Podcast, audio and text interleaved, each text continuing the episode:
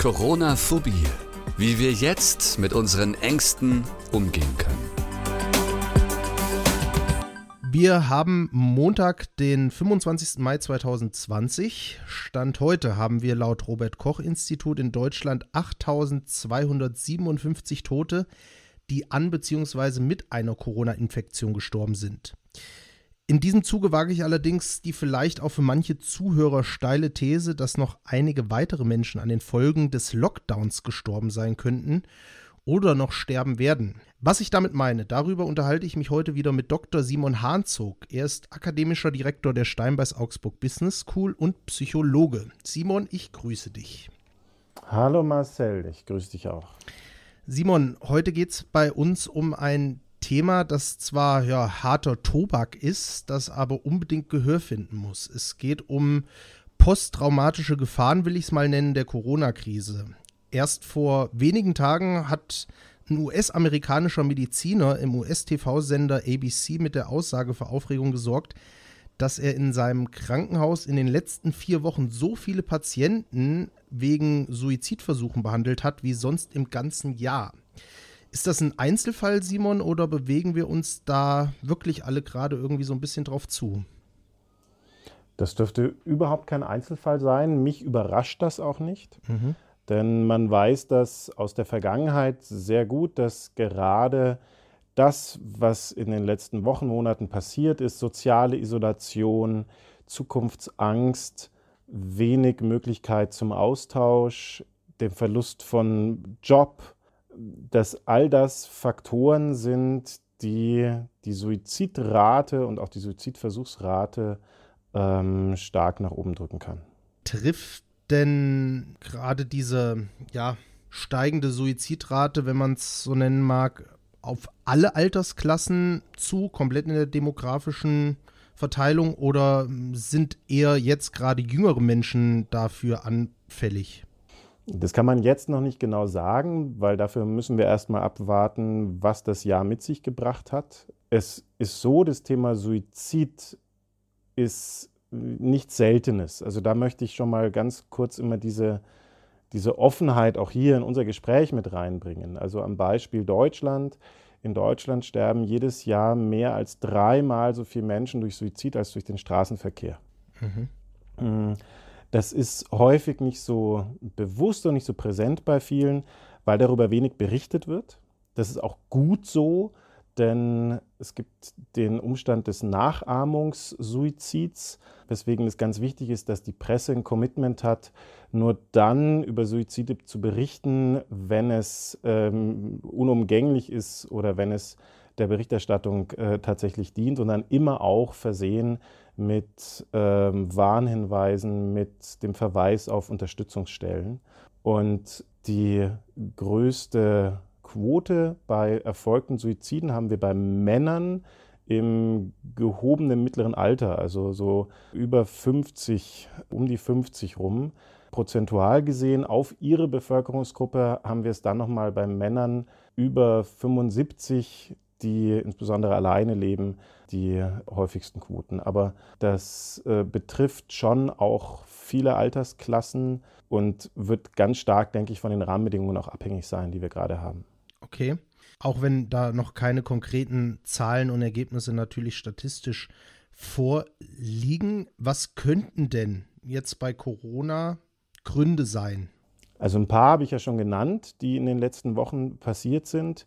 Diese soziale Isolation ist natürlich ein großes Problem. Das heißt, gerade alleinstehende Menschen, die sich damit also auch mit niemandem austauschen können, die noch dazu in eine Hoffnungslosigkeit hineinkommen, weil sie für ihre Zukunft ähm, möglicherweise keinen Weg mehr sehen, weil sie ihren Job verloren haben oder verlieren oder weil die Existenz stark bedroht ist, gerade bei, bei Selbstständigen. Und die geringere Möglichkeit zum sozialen Austausch, das heißt, dass ich eben äh, auch weniger Gespräche führe, dass ich weniger echten Kontakt habe zu Menschen, die mir Halt geben, die mir Rückendeckung geben, wo ich vielleicht auch offen sprechen kann, weil wir, könnte ich mir vorstellen, ja auch so eine, eine Inflation des ich finde es so schlimm haben, was verständlich ist. Also momentan weiß nicht, wie es dir da geht, aber ganz, die, die meisten Gespräche drehen sich nach kürzester Zeit über Corona und keiner findet es cool. Und dazu dann eine tatsächliche Belastung auch durch den, den, die Lebensalltagsgestaltung, sage ich jetzt mal. Das heißt, so der gewohnte Rhythmus bei denjenigen, die vielleicht unabhängig von der Corona-Situation schon ein bisschen gefährdet waren, in die Richtung zu gehen und einen Suizid als eine mögliche Lösung für sich angedacht haben, jetzt auch noch aus dem Tagesrhythmus rausgeflogen sind, weil sie eben nicht mehr zur festen Uhrzeit aufstehen und in die Arbeit gehen, ähm, sondern es ihnen so selber überlassen ist und diese eigene Entscheidung da ist. Und dass dann für manche möglicherweise diese Handlung als Kontrollmöglichkeit über ihr Leben, ihr Schicksal vielleicht interessant erscheinen könnte. Jetzt sind ja aber nicht nur die Suizide die absolute höchste Gefahr in der ganzen Situation, sondern auch andere psychische Folgen. Ja, da hattest du ja schon ein bisschen dieses Posttraumatische angesprochen. Bevor wir darauf kommen, möchte ich nur an der Stelle, weil mir das ganz, ganz wichtig ist, auch nochmal darauf hinweisen, wenn einer unserer Zuhörer oder Zuhörerinnen ähm, sich selber vielleicht gerade auch dabei ertappt und sich da Sorgen macht. Das ist ja ganz, ganz oft so, dass man sich Sorgen um sich selbst macht, wenn so ein Gedanke das erste Mal vielleicht auch da ist, dass äh, man nicht mehr kann oder auch nicht mehr will. Da ist es enorm hilfreich, sich gerade auch professionelle Hilfe zu holen. Freunde sind, kann man vielleicht da, traut man sich nicht so offen, das anzusprechen oder die sind selber ja vielleicht überfordert. Ich gebe mal ein Beispiel. In Deutschland die Telefonseelsorge kann man rund um die Uhr kostenfrei und anonym erreichen unter 0800 dreimal die 1 0 dreimal die 1. Ich wiederhole es nochmal 0800 dreimal die 1 0 dreimal die 1 ähm, und kann dort mit jemandem sprechen, der einem vielleicht unmittelbar auch ein bisschen weiterhelfen kann, der einen aber auch begleiten kann, wenn man noch weitere Unterstützung dazu braucht. Das ist eine ganz bedrohliche Lebenskrise und keiner, den man da anruft, nimmt es auf die leichte Schulter, sondern die nehmen sich Zeit und sind ganz da und da für sich selbst sorgen. Das ist mir nur ganz was Wichtiges auch an der Stelle, das ähm, hier mal mit reinfließen zu lassen vorher noch. Genau. Und damit wären wir bei diesem posttraumatischen, du hast es ja schon vorher angesprochen, posttraumatische Belastungsreaktionen ist ein, ein Umstand, das kennt man schon relativ lang, also seit so ungefähr 100 Jahren ist da auch die, die Forschung und der Kenntnisstand in der Psychologie stetig gewachsen, dass man eben weiß, und das ist an sich, da kann ich so ein bisschen die Brücke zum Anfang auch unserer ersten Folgen ähm, wieder schlagen, dass man sagen kann, das ist eine tolle Reaktion vom Körper, dass er nämlich sagen kann, eine akute Belastung, jetzt im Moment habe ich Angst, habe ich Stress, fühle ich mich extrem belastet, aber jetzt brauche ich meine ganze Kraft erstmal, um die jetzige belastende Situation zu überbrücken. Und dass der Körper einem diese Kraft und, zur Verfügung stellt und eine Zeit lang abwartet mit der Verarbeitung dieses Traumas, dieser traumatischen Erfahrung, bis unsere Psyche so das Gefühl hat, okay, jetzt könnte ich es ihr oder ihm wieder zutrauen, sich damit zu beschäftigen. Und es kann also bis zu ein halbes Jahr später sein, dass es dann auf einmal losgeht, normalerweise mit äh, Schlafstörungen, dass man gereizt ist, dass man eine gewisse emotionale Leere empfindet. Ganz typisch sind sogenannte Flashback-Erinnerungen. Das heißt, dass man wie so, so kurze Gedankenblitze, Erinnerungsblitze, die müssen aber noch gar nicht mal ganz spezifisch sein, aber irgendwie angstauslösend wieder sind, die sich um diese Zeit, in der diese traumatisierende Erfahrung stattgefunden hat, drehen.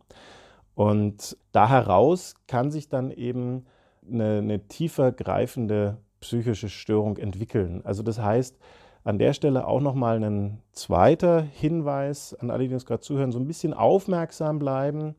Es ist zu erwarten, dass es zu einer großen hm, Anzahl solcher posttraumatischen Belastungsstörungen kommen wird. Gebe ich gleich noch ein Beispiel dazu. Und deswegen ein bisschen hellhörig sein, gerade auch dann, wenn sich vielleicht alles wieder eingeschliffen hat, wovon wir ja mal alle hoffen wollen, dass es irgendwann wieder so eine Nachnormalität gibt und Schule, Kindergarten, Job, äh, Restaurants und Kinos irgendwie wieder laufen und es so, ah, jetzt ist es wieder okay und plötzlich geht es dann damit los.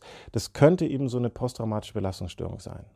Und dass man da bei sich selbst, aber gerade vielleicht auch bei den Menschen um einen herum, bei Freunden, bei Kolleginnen und Kollegen so ein bisschen aufmerksam ist. Ich glaube, wenn wir da eine Sensibilität dafür entwickeln, dann wäre viel geholfen.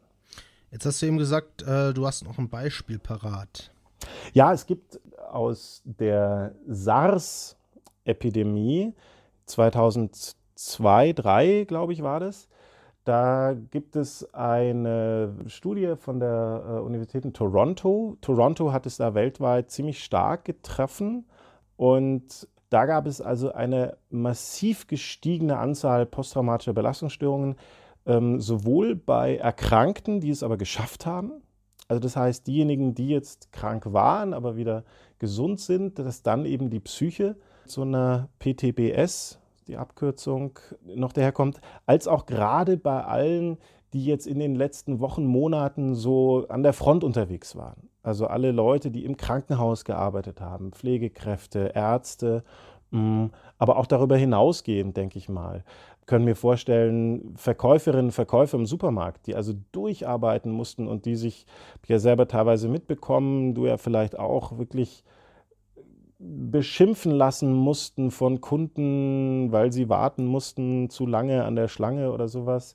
Einsatzkräfte in der Polizei ähm, und, und, und, die hier also im Nachgang das mit ihrer Psyche langsam beginnen zu verarbeiten, wo aber erstmal solche Symptome auch rauskommen können, die auch erstmal durchaus, durchaus normal sind. Was heißt nämlich, da wird gerade was verarbeitet, aber nicht automatisch auf die leichte Schulter genommen werden sollten.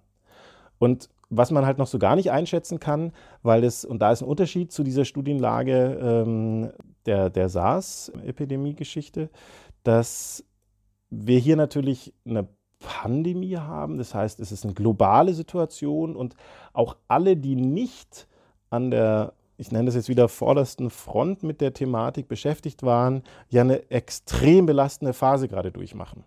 Also uns zwar eingeschlossen.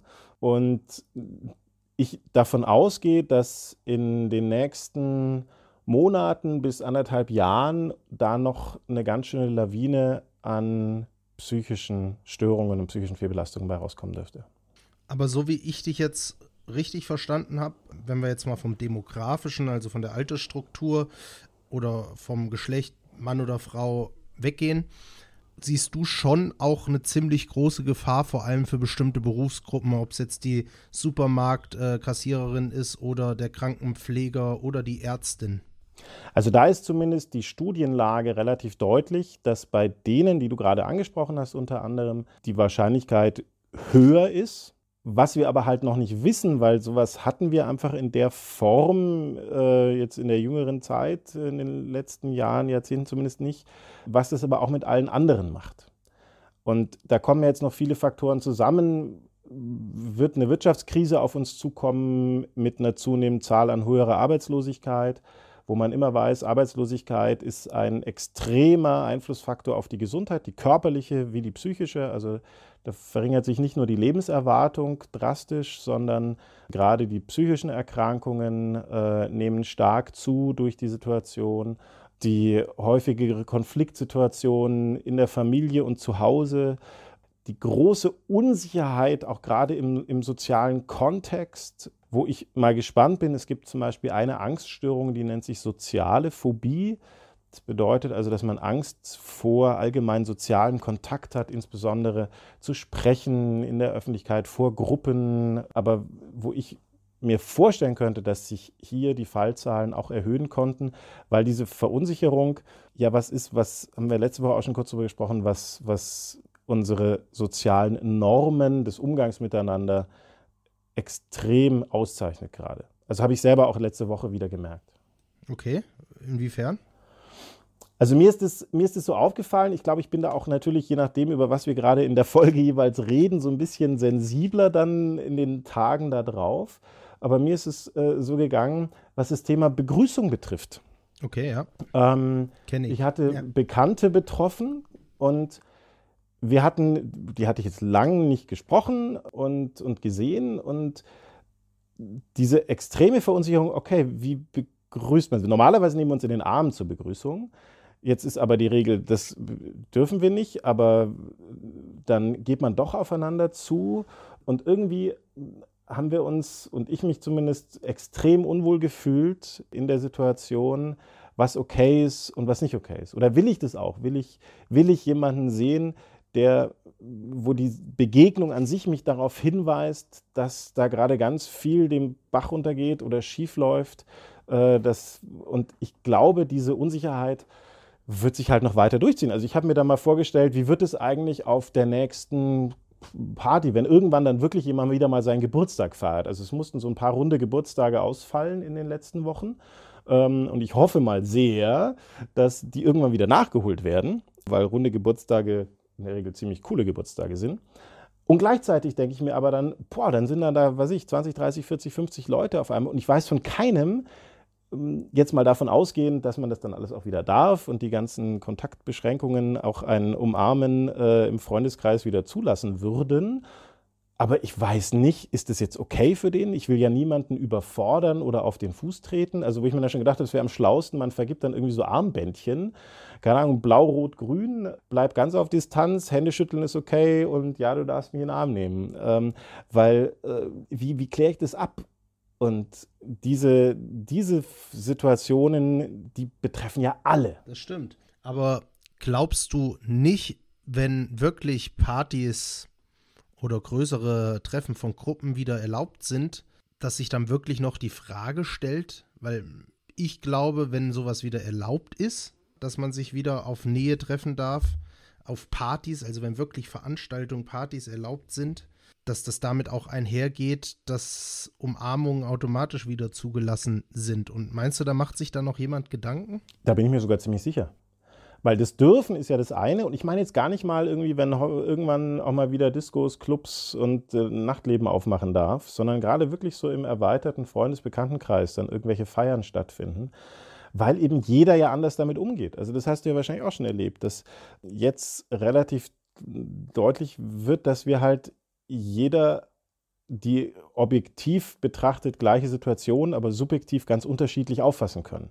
Und wir auch die Hintergründe nicht immer kennen. Manche machen sich extrem Sorgen um sich selbst, manche über ihre Verwandten, Eltern, Großeltern, die sie dann vielleicht bei, weiß ich, wenn jetzt am nächsten Wochenende der 80. Geburtstag von der Oma ansteht und die Woche vorher ist dann dieses Geburtstagsfest und wo ich mir schon vorstellen könnte, dass es da immer auch so Gedanken mitschweben, hm, okay, aber wenn ich dann auf der Party jetzt jeden umarme zur Begrüßung und dann fahre ich zur Oma und vielleicht ist Corona immer noch da und noch ist sie nicht geimpft oder, puh. also ich glaube, das wird noch ganz schön lang dauern. Da gehe ich eher von, ehrlich gesagt, ein, zwei, drei Jahren aus, bis sich das irgendwie äh, einigermaßen in, in eine Klarheit übertragen hat. Krass. Also wäre nicht schön aber kann natürlich sein, dass das dann in Zukunft noch bei vielen von uns mitschwingen wird. Also ich hoffe, das Gegenteil tritt ein, aber ich merke es halt bei mir auch, dass ich zum Beispiel so auf den Trichter gekommen, wenn ich dann mal irgendjemand sehe, den ich länger nicht gesehen habe, dann möchte ich, und zwar jetzt nicht beruflich, sondern privat, dass ich vorher abkläre, was ist dem wichtig, weil ich das total ätzend finde, mit Freunden, mit denen man sich eigentlich sehr nahe ist, plötzlich immer so eine Unsicherheit. Ist das okay, was ich gerade tue? Oder wenn wir uns mit einer anderen Familie treffen und Kinder dabei sind, so äh, muss ich jetzt die ganze Zeit schauen, dass meine Kinder aber bloß bei mir bleiben und nicht äh, zum anderen Tisch rüberrennen. Ähm, aber die sind halt fünf und sieben und mir dann aber auch die Freiheit nehmen möchte, will ich dann solche treffen oder nicht. Also und all diese Gedanken, ich glaube, das wird noch eine Zeit lang dauern. Simon, ein wichtiges Thema war das auf jeden Fall heute, über das wir gesprochen haben. Man muss, ist meine Meinung, sicherlich aber auch deine, die Schattenseiten auf jeden Fall mal deutlich beleuchten. Ja, die gehören dazu. Und da fand ich es wichtig, da auch ganz offen und klar und direkt drüber zu sprechen. Und gleichzeitig bin ich der Überzeugung, in dem Moment, wo wir diese Schattenseiten ein bisschen ans Licht holen, verlieren sie vielleicht ein bisschen auch an der Bedrohung und an der Bedrohlichkeit dann werden sie greifbarer. Und das ist schon seit Jahren einer meiner Grundhaltungen, sich mit, mit Wissen und auch äh, Gedanken äh, schon mal diese Dinge, die so vor sich hinschwelen oder da irgendwo hm, bedrohlich brodeln, wenn man die nach oben holt, dann werden sie greifbarer und wenn ich was greifbarer mache, dann kann ich es auch stärker anpacken. Für mich ist es auch so ein bisschen zum Beispiel da noch ein, ein Zusatzkommentar zur, zur PTBS. Bei einem, einer posttraumatischen Belastungsreaktion sieht der Körper, sieht die Psyche zumindest auch nochmal nach, kann ich dieses Trauma, dieses belastende Ereignis oder diese Situation jetzt vielleicht noch verarbeiten, dass es nie, möglicherweise nicht mehr so bedrohlich wirkt in der Zukunft. Also da steckt auch eine Chance drin, dass ich es nicht einfach nur verdränge und es von unten die ganze Zeit aus meinem Psychenkeller an mich, mich belastet. Mhm. Und deswegen fand ich das ganz wichtig, darüber zu sprechen und auch gleichzeitig zu sagen, das gehört dazu nicht zum Tabu machen, sondern greifbar machen, ans Licht holen und dann kann man auch was damit tun. Sehr schön. So kann man sagen, dass man aus jedem Negativen halt doch irgendwie immer was Positives ziehen kann. Simon, nächste Woche möchte ich dann aber noch mal ganz konkret mit dir auch wirklich über positive Effekte dieser ganzen Corona-Krise sprechen. Also beispielsweise, wieso wir aus dem Ganzen vielleicht auch mental gestärkt hervorgehen können.